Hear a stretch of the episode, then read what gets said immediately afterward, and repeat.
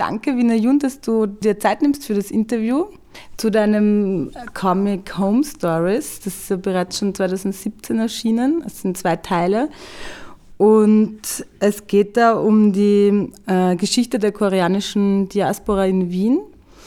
Also es geht um die, im ersten Teil um die Arbeitsmigration oder eben Gastarbeiterinnen unter Anführungsstrichen, die in den 70ern nach Wien gekommen sind. Ähm, und das ist ja eine im Vergleich recht unbekannte Geschichte, wenn man es jetzt vergleicht mit, mit der Geschichte der türkischen Arbeitsmigration oder der Arbeitsmigration aus Ex-Jugoslawien.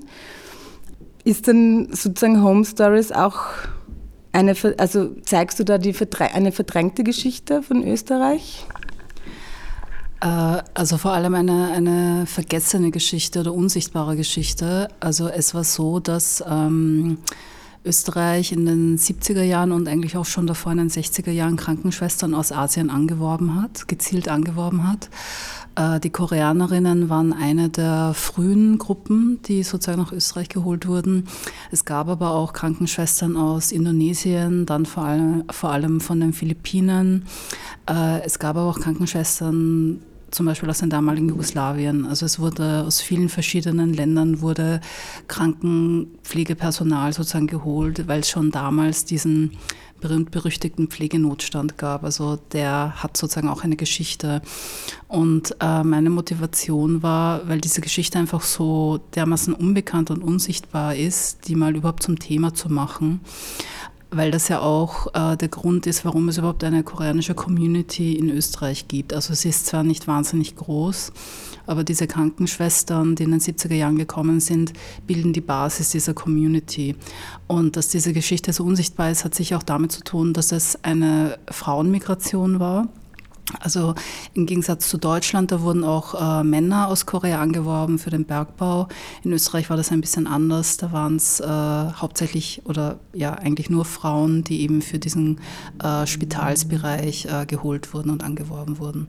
Und was auch interessant ist, ist, dass ähm, also Österreich ist da nicht einfach so von selber draufgekommen, sondern äh, es wurde schon äh, in den 60ern, Mitte der 60er wurden in Deutschland schon sehr viele Frauen aus Korea angeworben als Krankenschwestern.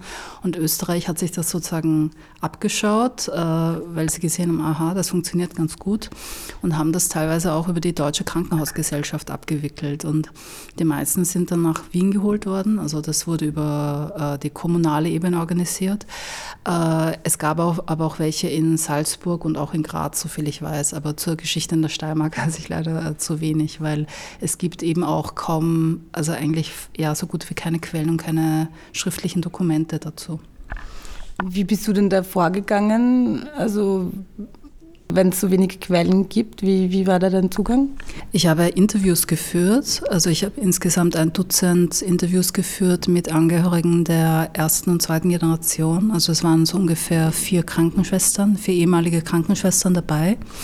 Da habe ich sozusagen befragt und äh, biografische Interviews geführt. Ähm, es ist aber auch so, dass äh, in Deutschland diese Geschichte der Migration koreanischer Krankenschwestern ein bisschen besser dokumentiert ist.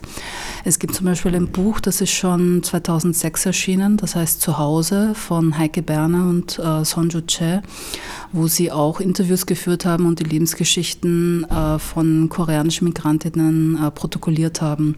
Und das war für mich auch eine wichtige Quelle, eben weil es sonst so wenige Doku oder eben fast keine Dokumente, also für Österreich zumindest so gut wie keine Dokumente gibt. Und äh, wenn man sieht, also sind die Erfahrungen sehr ähnlich und vergleichbar. Also deshalb habe ich mich auch sehr stark darauf bezogen. Im zweiten Teil von Home Stories geht es um die sogenannte postmigrantische ähm, zweite Generation, also die Kinder der damaligen Arbeitsmigrantinnen.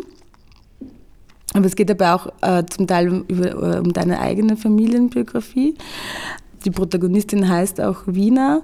Ist das sozusagen deckungsgleich mit der Wiener, die jetzt vor mir sitzt oder doch nicht? Ja, also es war so, ähm, diese Erfahrungen und Perspektiven dieser sogenannten zweiten Generation kommen auch in der Öffentlichkeit kaum vor. Ja? Also Auch der Begriff zweite Generation, muss man dazu sagen, kommt ja eigentlich aus einem Problemdiskurs. Also wenn man eben gesehen hat, okay, diese Kinder dieser Arbeitsmigrantinnen, hm, könnten die vielleicht Probleme machen und so. Und also wenn über zweite Generation gesprochen wird in, in der Öffentlichkeit oder in Medien, dann ist es meistens in Zusammenhang mit irgendwelchen sogenannten Bildungs- oder Sprachdefiziten. Ja. Ansonsten ist zweite Generation eigentlich überhaupt kein Thema. Und es ist so, dass ich sozusagen das auch verarbeiten wollte, weil ich eben diese Erfahrungen nirgends repräsentiert gesehen habe. Und ich habe eben Interviews geführt, eben auch mit Angehörigen der zweiten Generation und habe die sozusagen ähm, in eine also der Comic ist eben semi-dokumentarisch und nicht dokumentarisch und autofiktional. Das heißt, es gibt diese Figur, die heißt Wiener, die sieht aus wie ich auch damals tatsächlich in meiner Kindheit. Also viele mm, Bilder basieren sozusagen auf Kinderfotos und Familienfotos äh, von mir aus den 70er Jahren. Aber ich habe sozusagen meine eigenen Erfahrungen sozusagen vermischt äh, mit Erfahrungen von anderen Angehörigen der zweiten Generation. Das heißt, vieles von dem, was man im Comic liest, sind tatsächlich meine Erfahrungen, aber nicht alle alles, ja. Ähm, also, also, vielleicht, Entschuldige, ja. aber vielleicht, warum ich diesen Begriff trotzdem verwende, zweite Generation, ist, äh, weil, weil er eine bestimmte Erfahrung ausdrückt. Also nicht mehr, aber auch nicht weniger. Das heißt, zweite Generation bedeutet ähm, die Erfahrung, das Wissen in einer migrantischen Familie aufzuwachsen und sozusagen mit diesem Wissen auch über Migration groß zu werden. Äh, vielfach auch mit der Erfahrung, sozusagen als fremd wahrgenommen zu werden in einer österreichischen Gesellschaft, die ja eine Einwanderungsgesellschaft auch ist und immer war. Äh, und obwohl ich mich sozusagen als Österreicher als Österreicherin bezeichne oder als Wienerin, ich nicht als solche wahrgenommen werde. Also das ist so eine Erfahrung, die ganz viele Angehörige der zweiten Generation, nicht nur der koreanischen Community, sondern von vielen migrantischen Communities äh, machen. Und es war auch interessant, dass ähm, so bei Reaktionen und Feedback auf den Comic zum Beispiel auch, äh, was weiß ich, äh, Leute, die aus einer türkischen Familie kommen oder ähm, ex-U äh, sozusagen Kontext kommen, die sagen, ja, ich kenne das, ich kenne diese Erfahrung, ja, äh, das äh, habe ich ganz ähnlich erlebt, mhm. ja. Ja, genau. Also du thematisierst in dem, in dem Comic halt Rassismus, die Suche nach Identität, auch Repräsentation und du reflektierst ja damit auch einen Prozess von Erzeugung von Geschichte oder, oder auch ähm, Erinnerung und Identität und Geschichte bzw. Erinnerung hängt ja auch immer auch zusammen, auch kollektive Identität und was wird in einer Gesellschaft erinnert, was nicht. In Österreich ist es halt glaube ich, damals und heute oftmals ähm, in erster Linie weiß, deutsch, monokulturell. Also das sind diese Geschichten, die weitererzählt werden. Ähm, würdest du sagen, dass Home Stories eine, eine, einen Gegenpol dazu versucht zu machen, gegen diese Herrschaftsgeschichte? Es ist auf jeden Fall, also man könnte es als Gegenpol bezeichnen, vielleicht aber auch als Ergänzung, sozusagen, weil das Bild, das wir eben in Bezug auf Erinnerung, Geschichte haben, halt ähm, sehr bruchstückhaft ist. Ne? Also da fehlen ja ganz viele andere Geschichten und vor allem Bilder und Stimmen, die daran nicht äh, vorkommen. Und trotzdem wird uns sozusagen verkauft oder weiß gemacht, das wäre sozusagen die Geschichte Österreichs. Ähm, also insofern ist Home Stories auch, also nicht nur ein Comic über die koreanische Community oder über die Arbeitsmigration, es ist auch ein Comic über ein Stück Geschichte also ein Stück österreichische Geschichte, ein Stück Geschichte in Wien, weil es sozusagen auch um die Stadt Wien geht in den 70er Jahren und wie die damals war. Ne? Also man kann sich das heute nicht vorstellen, aber Wien war in den 1970er Jahren unglaublich verzopft, total grau, einfach sehr, sehr öde. Ja? Also, und äh, für viele äh, der koreanischen Frauen, die in den 70ern gekommen sind, die hatten halt auch so dieses Bild von Europa, ne? das ist modern und aufgeklärt und das sind sozusagen viele Dinge möglich. Das war ja auch sozusagen ein Anreiz äh, oder ein Mitgrund, warum sie überhaupt ähm, nach Europa gehen wollten. Und dann landen sie in Wien und sozusagen, das ist eine noch sehr so von diesem Kriegsstaub bedeckte ja sehr provinzielle Stadt eigentlich. Ne? Und äh, das war schon, schon mal ein, ein, ein, Schock, muss man sagen, bei der Ankunft, weil sich vieles von dem, was sie sich sozusagen äh, fantasiert haben, einfach nicht bewahrheitet hat. Hm. Ich finde, der Comic ist sehr ähm, vielschichtig und auch äh, in gewisser Weise subtil. Also es wird immer wieder eben dieses Erinnern, Vergessen, aber auch Verdrängen, finde ich, auf verschiedenen Ebenen mhm. eingebaut. Und ähm, es gibt diese, also mir ist es jetzt nur, das ist mir so am präsentesten gewesen, diese Szene, wo Wiener gerade für ihre Englischlehrerin schwärmt und die, die erzählt gerade, also bespricht gerade einen Artikel aus dem New Yorker über, über Kurt Waldheim. Und also ich, ich habe das irgendwie ganz spannend gefunden, weil da ja auch, also gerade diese Waldheim-Affäre ist es, steht ja für eine ganz stark verdrängte Geschichte von Österreich und steht eben auch, aber gleichzeitig für den Beginn der Aufarbeitung der NS-Vergangenheit der österreichischen. Also ja, äh, willst du dazu vielleicht was sagen, also die verschiedenen, diese vielschichtigen Ebenen im Comic? Ja, also die, die sogenannte Waldheim-Affäre, also das äh, habe ich tatsächlich in meiner Schulzeit, äh, damals im Gymnasium, äh, erlebt. Also da war das ein totales, das war in der Öffentlichkeit einfach ein Riesenthema und natürlich wurde das auch in der Schule diskutiert. Ne? Und natürlich gab es da auch äh, Mitschüler, Mitschülerinnen, die gemeint haben, so, ach, das äh, sozusagen, warum rollt man da die Vergangenheit auf? Das ist alles viel zu übertrieben und das ist doch alles vorbei und sozusagen, man soll da nicht äh, sozusagen zu viel in der Vergangenheit rumstielen. Es gibt aber auch eine andere Szene, die noch weiter zurückliegt. Äh, das ist eine Szene an der Volksschule, wo über die Türkenbelagerungen gesprochen wird was ja interessanterweise jetzt auch wieder sozusagen ähm, äh, in diversen rechten sozusagen Kontexten äh, immer wieder aufgegriffen wird. Also dieses äh, Referieren auf sozusagen eine Vergangenheit, woraus sich sowas wie eine österreichische Identität sozusagen konstruiert. Ja. Und ich kann mich erinnern, dass eben in meiner Volksschulzeit diese also Legenden kann man nicht fast sagen über diese Türkenbelagerungen und wie sich sozusagen die vor allem Wiener Bevölkerung da gewehrt hat und äh, wie trickreich sie war, um die türkischen, um die türkische Armee da irgendwie ähm, eben zurückzudrängen und so weiter. Das war total prägend für meine Volksschulzeit. Ne? Und ähm, gleichzeitig war es auch so, dass sozusagen ähm, in der Volksschule türkische Mitschüler, Mitschülerinnen, also da habe ich sehr wohl gespürt, da gab es sehr wohl auch eine Hierarchie. Also wir waren zwar alles sogenannte Ausländerkinder, aber türkische Kinder waren sozusagen in dieser rassistischen Hierarchie einfach noch weiter unten als ich. Also ich konnte das damals nicht so benennen, aber das war sehr deutlich spürbar. Und bei diesen Kindern ist zum Beispiel gesagt worden, ihr kommt sowieso nie aufs Gymnasium, ja. Also ihr, ihr, kommt sowieso in die Hauptschule oder in die Sonderschule. Und das war total normal.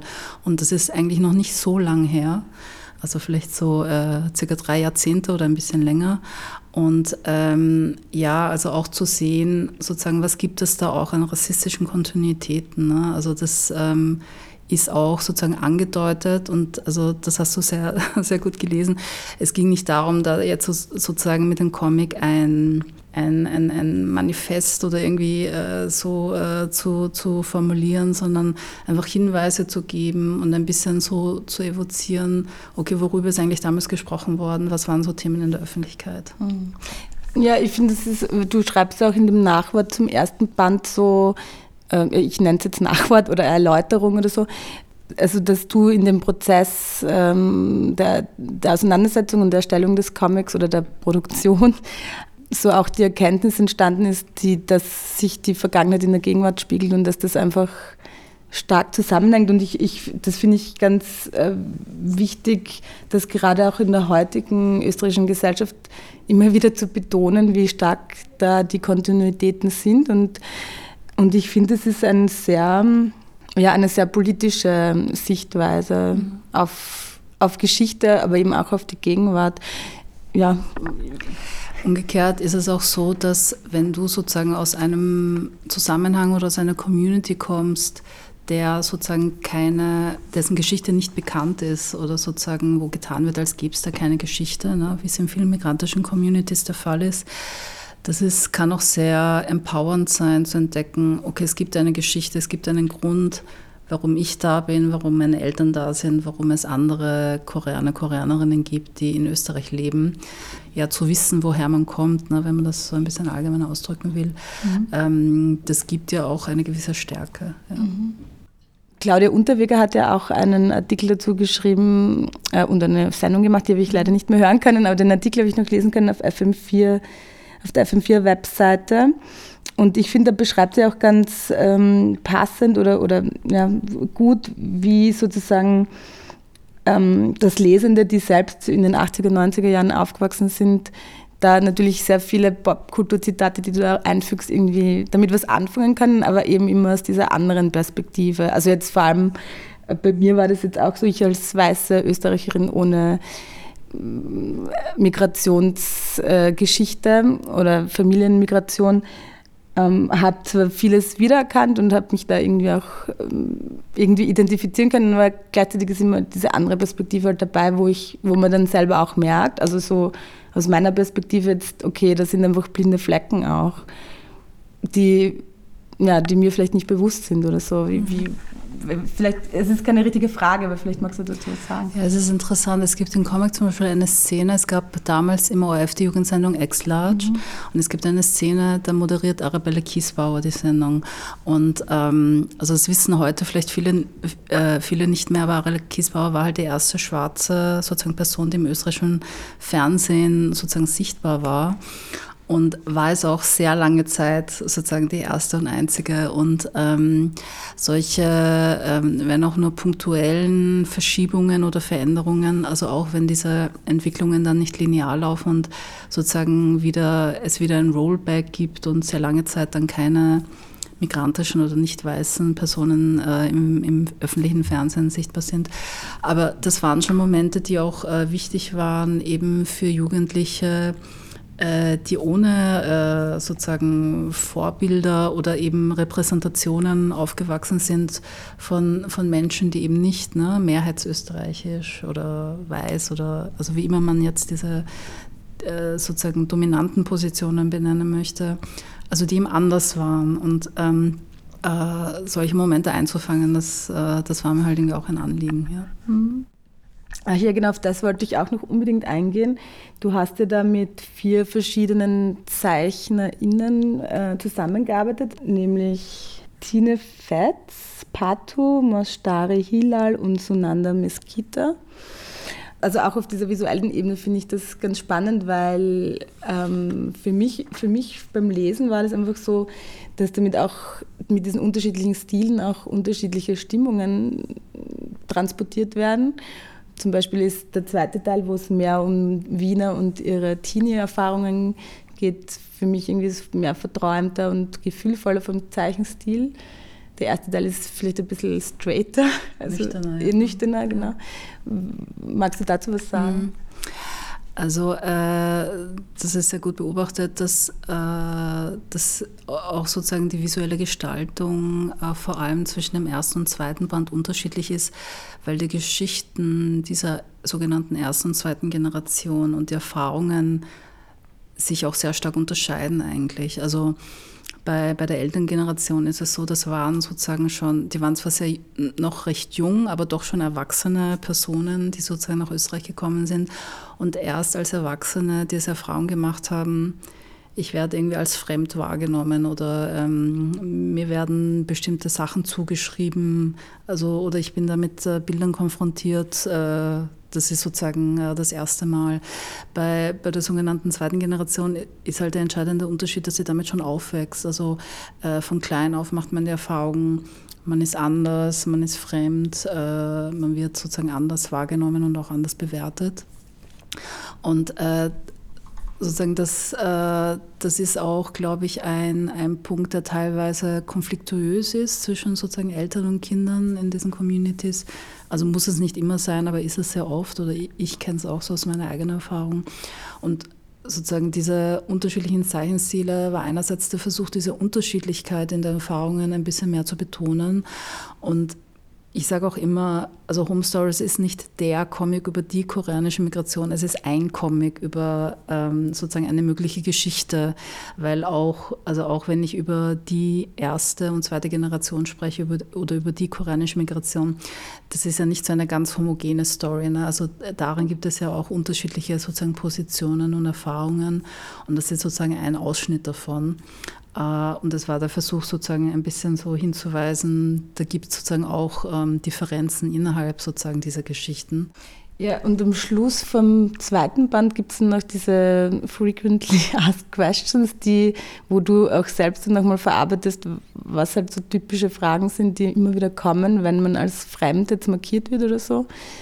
Aber gleichzeitig kann man das auch als, also aus meiner Perspektive halt als quasi als Glossar sehen, was vielleicht, wo man vielleicht ein bisschen reflektieren kann, welche Fragen stellt man und wie produziert man selbst sowas wie Othering oder sowas als, als Person, die sich als Mehrheitsösterreicherin zum Beispiel mhm. wahrnimmt. Mhm. Ja, es sind halt so die typischen Fragen, ne? also woher kommst du, warum sprichst du gut Deutsch, gehst du wieder zurück in deine Heimat? Also das sind so drei der häufigsten Fragen und also ich kriege das, also vor allem so in meiner Jugend, glaube ich, habe ich das sicher wöchentlich mehrmals äh, gefragt bekommen. Und äh, weil ja auch jetzt immer wieder sozusagen die Diskussion auftaucht, naja, aber die Leute sind ja neugierig, das ist ja nicht rassistisch oder so. Das Ding ist ja, dass die Leute, die das fragen, auch immer eine bestimmte Antwort erwarten. Also wenn ich dann sehr wahrheitsgetreue antworte, ich komme aus Wien, dann sozusagen ist es nicht damit erledigt, sondern dann wird weiter gefragt und gebohrt bis, bis ich dann oder bis sie dann zu hören kriegen, also im besten Fall, dass meine Eltern aus Korea kommen. Also ich sage nie, ich komme aus Korea, weil ich bin nicht migriert. Ich bin in, in Österreich äh, geboren und aufgewachsen. Mhm. Aber es ist sehr schwer, äh, sozusagen, oder viele Leute tun sich schwer, das anzunehmen. Und äh, das sind aber Fragen, die sozusagen für vor, vor allem für nicht weiße Personen äh, sehr viel ausmachen, ne? weil damit sozusagen immer signalisiert wird, hey, du bist eigentlich anders. Warum bist du eigentlich nicht weiß, wenn du irgendwie österreichisch bist oder österreichisch sein willst oder so? Was soll das eigentlich? Ja? Mhm. Ähm, und äh, sozusagen äh, diese Diskrepanz, ähm, ja, die, die, die, ist dann teilweise sehr groß, die da entsteht. Mhm. Aber äh, was ich auch sagen will, also der, der, Comic ist ja nicht so total bierernst. Also mir war es auch wichtig, das Ganze ein bisschen sozusagen mit einer gewissen Leichtigkeit und mit Humor auch zu verarbeiten und sozusagen, wie dann auf diese Fragen reagiert wird, ist sozusagen einerseits ein bisschen so mit Augenzwinkern zu lesen, andererseits auch so als, als Fantasie sozusagen, wie könnte man sich auch aus äh, diesem Fragegerüst da irgendwie mal befreien. Mhm. Aber eben auch aus der anderen Perspektive finde ich so, ähm, als Anreiz vielleicht oder als, als keine Ahnung, wie, wie man sagen soll, aber als Anreiz zu hinterfragen, wie wird das eigentlich hergestellt? Also was jetzt österreichisch ist oder was mhm. so quasi, ja. Ähm, und da halt zu schauen, um zu reflektieren und sensibler einfach zu, damit umzugehen. Ja. Also wenn es sozusagen so äh, Reflexionsprozesse auslöst, dann bin ich schon mehr als glücklich. Das ist total super.